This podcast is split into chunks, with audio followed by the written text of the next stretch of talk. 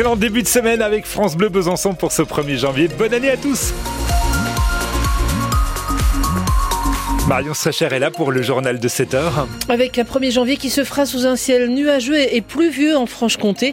Euh, la pluie annoncée essentiellement en montagne où les températures oscilleront entre moins 1 et 2 degrés pour les maxi aujourd'hui. Sur euh, le secteur euh, de Besançon, ça roule bien en ce moment. Je regarde les cartes dans le Haut-Doubs. Pas de soucis particuliers, nous dit Météo France.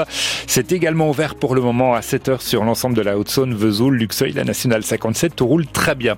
Malgré la, la période difficile que l'on vit, vous avez été généreux en 2023 et du côté de Pontarlier, Marion, jusqu'aux dernières minutes de 2023, on a vu de très beaux gestes. Oui, un très beau geste, notamment signé de la famille de Sandro. Sandro, gérant de la cantina. Avec ses trois enfants, il a préparé une vingtaine de pizzas que Lola, l'une des filles, est ensuite allée distribuer aux plus démunis en compagnie des bénévoles de la Croix-Rouge. Charlotte Schumacher était avec eux pour la distribution. Les pizzas sont couvertes par des couvertures de survie alors Ben oui, parce que et, et on veut essayer de garder au chaud. Bon, allez, c'est parti. On y va. Ça, j'ouvrirai la porte.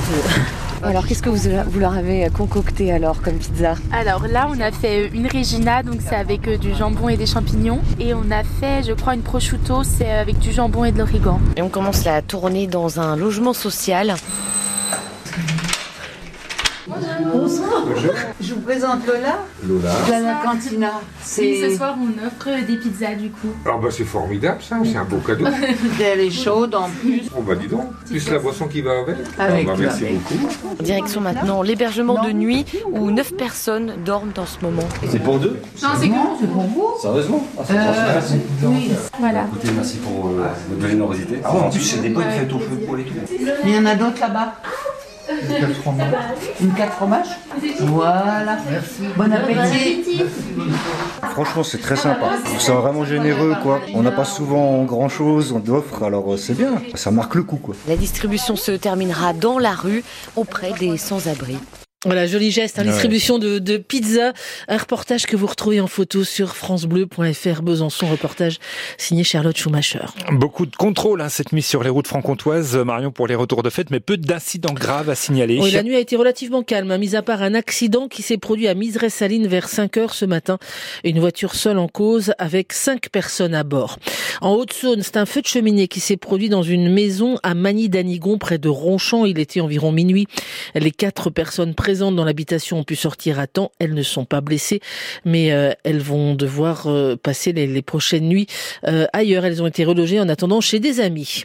À Paris, un million de personnes ont assisté au feu d'artifice sur les Champs-Élysées.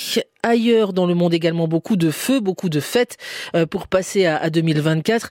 Euh, mais la guerre également qui continue. Au Proche-Orient, Israël a pilonné Gaza toute la nuit. Le Hamas a de son côté tiré des roquettes sur Tel Aviv.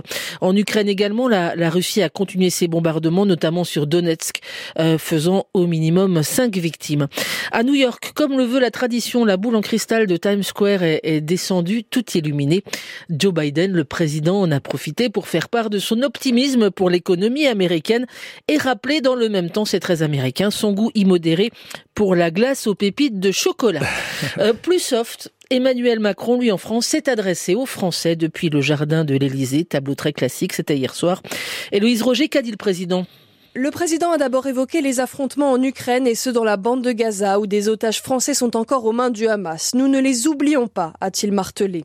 Après un bref retour sur la réforme des retraites qu'il qualifie d'impopulaire mais qu'il dit également assumée, Emmanuel Macron a cité dans les réussites de l'année précédente la réindustrialisation, la refondation du lycée professionnel, celle de Pôle emploi ou encore le vote de la loi immigration.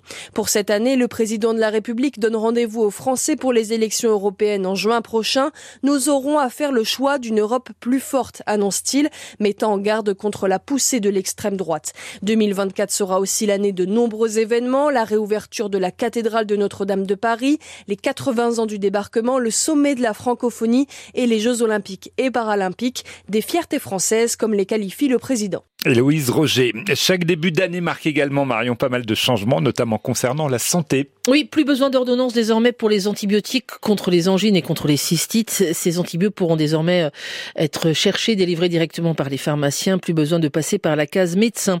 Dans les bureaux de tabac, les fumeurs vont payer leur paquet de 50 centimes à 1 euro plus cher selon les marques. Sur les routes, on pourra désormais passer son permis à 17 ans.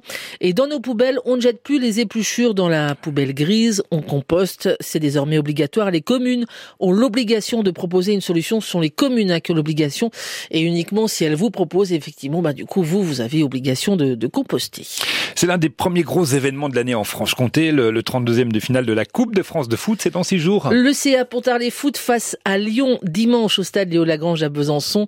C'est la première fois de son histoire que le club amateur du Haut-Doubs va affronter l'un des plus gros clubs français. Un match qui se jouera à guichet fermé. Les 10 000 places sont parties en un rien de temps. 9 000 seront occupées par des supporters du Haut-Doubs. Ils ont tout trusté.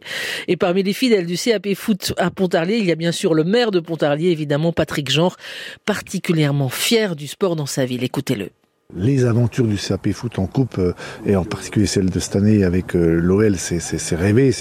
On parle beaucoup euh, de Pontarlier, on parle beaucoup du sport. Et je pense que c'est ça aussi qui est important, des valeurs du sport, des, bah, le fait que le club sur les 16 joueurs qui seront y en aura peut-être les 4 5 qui sont issus de la formation pontisalienne et je crois que enfin ou du Houdou en tout cas qui sont passés par Pontarlier. Et ça, je crois que c'est une marque de fabrication. Et le sport à Pontarlier, c'est une longue longue tradition. Alors c'est le foot, c'est le rugby, c'est les sports individuels. Et c'est vrai que magnifique pour le maire que d'avoir euh, sa ville qui est euh, renommée par rapport à ça et, particulièrement euh, c'est l'engouement, c'est la ferveur, c'est quasiment l'union sacrée derrière le CAP. Je pense que, que même les Byzantins, sauf à la grande époque du Racing, je pense qu'il y a des années et des années que le stade de Lagrange n'a pas été plein. Et je vous le dis, quel que soit le résultat, de toute manière, moi je suis très fier de ce qu'a fait le CAP et de ce que va continuer à faire le CAP foot. Voilà, Pontarlier, euh, ce dimanche, coup d'envoi 14h30. Si vous n'êtes pas au stade Léo Lagrange, vous pourrez être en direct sur France Bleu Besançon puisqu'on vous fera vivre euh, ce match en direct. Et tiens, la preuve que le sport à Pontarlier brille, euh, pas que sur les stades. On suit également ce début d'année la sauteuse à ski Joséphine Panier. Elle est actuellement leader au classement général de la Coupe du Monde de saut à ski. Et cet après-midi, elle saute en Allemagne à 16h15. La manche finale, c'est à partir de 17h15.